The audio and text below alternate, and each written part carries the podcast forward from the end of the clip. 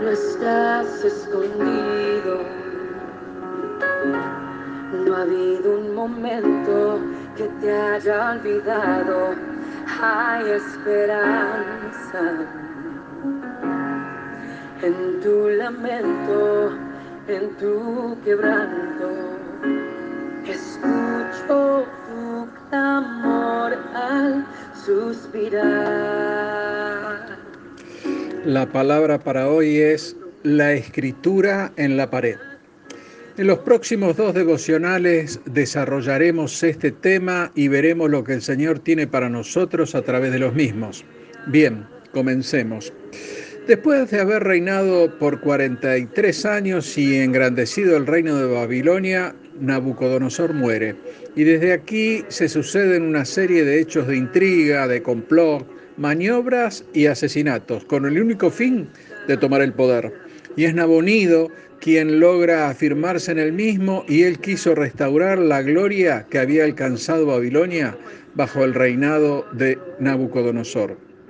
Y esto le llevó a ausentarse de la capital por largos periodos. Es entonces que Belsasar, su hijo mayor, es designado corregente de su padre y es por esto que es llamado rey. En Daniel 5.1 dice, el rey Belsasar hizo un gran banquete a mil de sus príncipes y en presencia de los mil bebía vino.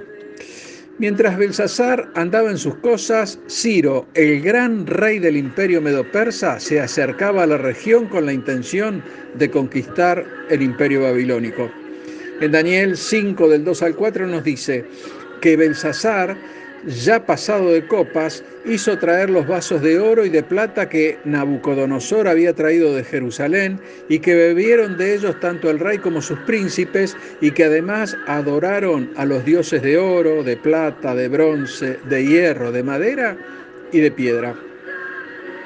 Sorprende la actitud de Belsasar que implicaba desprecio y arrogancia. No solo se burlaba del ejército medo-persa que estaba a las puertas de la ciudad, sino también se burlaba del mismo Dios del cielo. Vemos que el banquete tenía connotaciones religiosas, puesto que en medio de él alabaron a los dioses de oro, plata, bronce, hierro, madera y piedra. Poca idea tenía el rey que aquella era su última noche sobre este mundo antes de ir a rendir cuentas a su creador. Y aquí podríamos preguntarnos, ¿qué haría Dios con alguien así?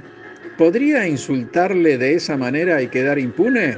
La respuesta es no, y un no rotundo. De repente, el alboroto de los invitados se convirtió en un silencio lleno de temor, ya que aparecieron los dedos de una mano de hombre que escribía sobre la pared y lo hizo en un lugar visible donde era visto por todos. Y del mismo modo que había hecho Nabucodonosor en su tiempo, Belsasar reunió a los sabios, a los magos, caldeos y adivinos y prometió al que lograra interpretar el significado de aquel extraño fenómeno que lo recompensaría generosamente nombrándolo como el tercer señor del reino. Recordemos que Nabonido era el rey y Belsasar el corregente, por lo tanto, el puesto más alto que estaba libre era el tercero del reino. Pero una vez más los sabios del rey no pudieron leer la escritura ni mostrar al rey su interpretación.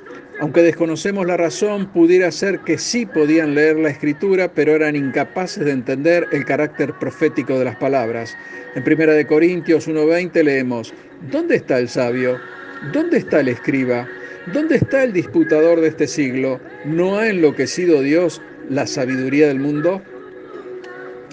La conmoción que había en aquel salón de banquetes llegó a oídos de la reina y fue a instancias de ella que Daniel fue llamado ante el rey Belsasar y por medio de él Dios iba a proveer nuevamente de una fuente de revelación fiable para aquellos monarcas paganos. Veamos de qué manera se refirió la reina Daniel y esto está en Daniel 5, 11 y 12. Un hombre en el cual mora el espíritu de los dioses santos y en él se halló luz, inteligencia y sabiduría como sabiduría de los dioses, y el rey lo constituyó jefe de todos los magos, astrólogos, caldeos y adivinos, por cuanto fue hallado en él mayor espíritu y ciencia y entendimiento para interpretar sueños y descifrar enigmas y resolver dudas. A pesar de su avanzada edad, Daniel seguía siendo fiel a Dios y conservaba intactas sus dotes espirituales, mostrando la misma dignidad y valentía que le habían caracterizado en su juventud, y cuando fue presentado ante el rey, éste se refirió a él con cierto desprecio. Esto lo vemos en Daniel 5:13. ¿eh? Belsasar es el que habla. ¿Eres tú aquel Daniel de los hijos de la cautividad de Judá que mi padre trajo de Judea?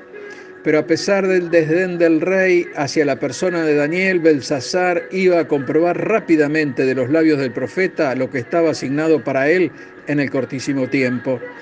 Luego el rey repitió a Daniel lo que había escuchado de parte de la reina y le ofreció las mismas recompensas generosas que antes había prometido a los sabios si lograban leer e interpretar la extraña escritura en la pared.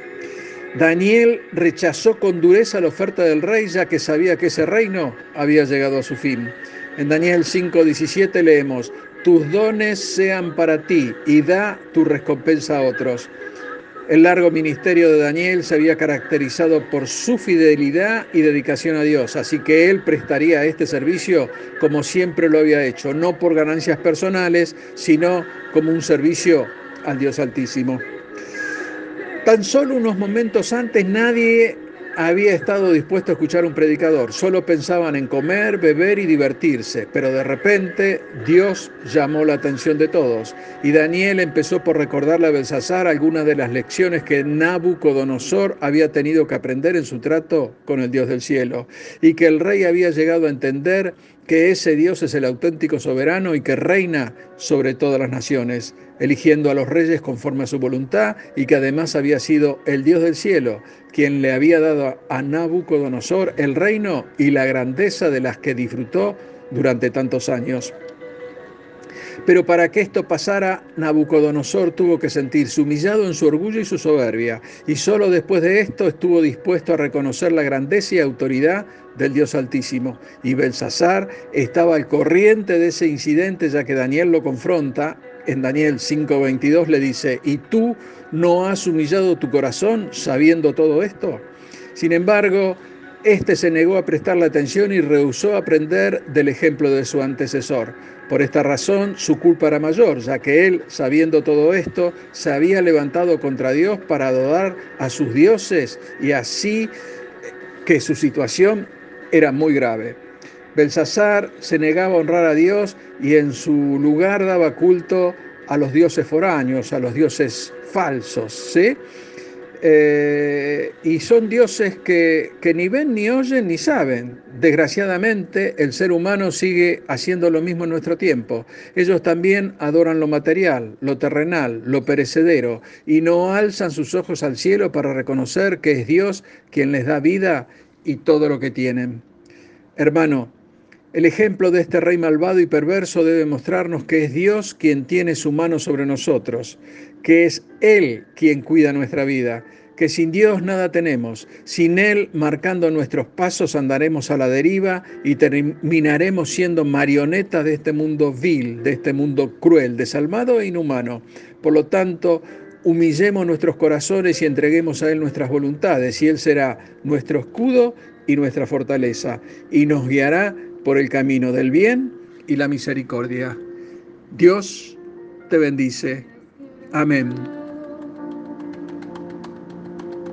Una y otra vez me siento olvidado, como si no me ves y cuando te